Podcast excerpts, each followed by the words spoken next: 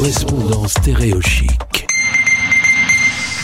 On va retrouver un programme un peu modifié ce midi suite euh, aux informations qui nous sont parvenues ce matin via les Français.press. Notre euh, partenaire, la rédaction, apprend que le gouvernement demande au Parlement de prévoir le report des élections des conseillers des Français de l'étranger, étant donné que Rosiane Ungbo, élue euh, des Français de l'étranger, est déjà venue plusieurs fois sur cette antenne pour nous dire à quel point il était important de voter.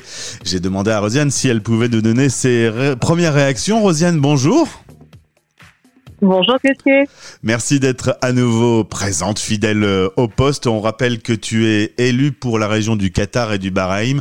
Et en effet, euh, ces dernières heures, une euh, nouveauté est tombée, un nouveau report est envisagé par le gouvernement. Déjà, les élections étaient prévues en mai 2020. Tout à fait. Et elles ont été reportées une première fois et ça se comprenait de par euh, le, contexte euh, sanitaire qui était particulièrement neuf euh, et inédit. moi, cette nouvelle perspective de report ne m'étonne qu'à moitié. En réalité. Et tu m'en avais parlé euh, euh, quand on s'était, euh, quand on avait échangé ensemble il y a quelques jours. Là, on est à trois semaines de ces élections des conseillers des Français de l'étranger et des délégués euh, consulaires. C'est prévu les 29 et 30 mai.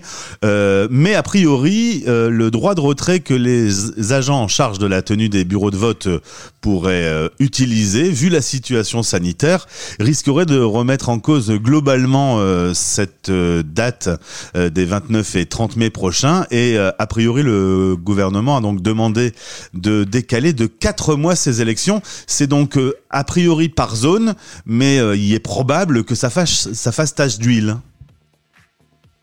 Tout à fait, parce qu'en fait, la réalité est la suivante, c'est que le virus ne tape pas, ne frappe pas de la même manière en fonction des régions du monde. Euh, en Inde, en ce moment, on sait que la situation est catastrophique. À Bahreïn, elle est plutôt stable aux États-Unis, bon, c'est encore compliqué, mais ce n'est pas forcément euh, comparable à d'autres pays. Euh, donc, euh, nous ne sommes pas, nous ne faisons pas face au même niveau de, de menace du, du, virus. Et la difficulté à maintenir, à mon avis, hein, à maintenir les élections comme si de rien n'était et de préjudice, de porter préjudice à ceux qui se trouvent dans des circonscriptions où c'est très compliqué. C'est ça. Où euh, il y a des euh, où il y a des, des couvre-feux euh, qui sont très stricts, où il y a même des des comment on appelle comment on dit lockdown déjà en Confinement, confinement. Des, des confinements, merci.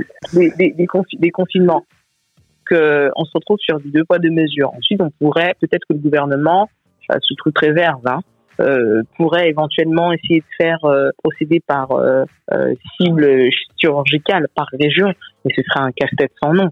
Donc, vu de, à mon échelle hein, de conseillère consulaire, c'est soit on maintient les, élections pour tout le monde, soit on les annule complètement, parce qu'autrement on se retrouve dans une, situation complètement très compliquée, très compliquée. À eux de, de gérer la situation s'ils estiment qu'une une annulation partielle par zone serait plus pertinente. Mais il me semble que là, c'est la boîte de Pandore. Hein.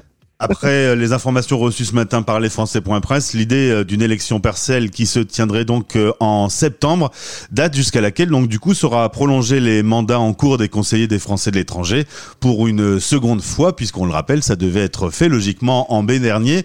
Déjà quand on a échangé ensemble, on avait des craintes sur le taux de participation. Si en plus les Français sont dans des zones où il y a des confinements ou des restrictions lourdes, clairement ce sera pas pratique. A priori, on se verra donc euh, repartir sur des dates en octobre 2021, euh, Rosiane? C'est tout à fait exact. C'est déstabilisant, mais euh, je pense que nombreux sont ceux qui n'en voient pas le bout. et en effet, quand on... quand on s'est parlé ensemble il y a quelques jours, tu nous disais dans certaines zones ça va sans doute se décaler, et là on va sans doute aller vers le fait que les élections soient purement et simplement décalées de date ce n'est pas à exclure de. Moi, je ne suis pas membre du gouvernement, je ne suis pas. Pas encore, pas encore. Euh, Merci pour cette ambition, euh, pour ces ambitions. Hein. mais euh, mais je ne suis pas membre du gouvernement, je ne suis pas marcheuse, donc je n'ai pas d'informations, comment dire, privilégiées. Et c'est que du bon sens. Là, c'est du bon sens d'élus de terrain, indépendantes, je suis proche de ma circonscription, de, mes électeurs, des, Français qui sont sur ma circonscription. effectivement, je peux imaginer que les Français qui se trouvent en Inde aujourd'hui n'ont pas forcément euh, comme priorité d'aller se rendre dans les bulletins de vote, euh, dans les, dans aux urnes, pardon. Et euh, la même chose pour ceux qui se trouvent au Brésil. Les Anglais sortent à peine aussi d'une situation qui a été très compliquée pendant longtemps. C'est délicat.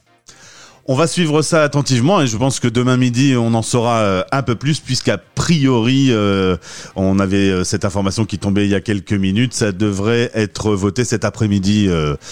donc on, va en savoir beaucoup plus et, on en reparlera demain. Merci Rosiane d'avoir été en direct à vif pour réagir à cette information de la matinée.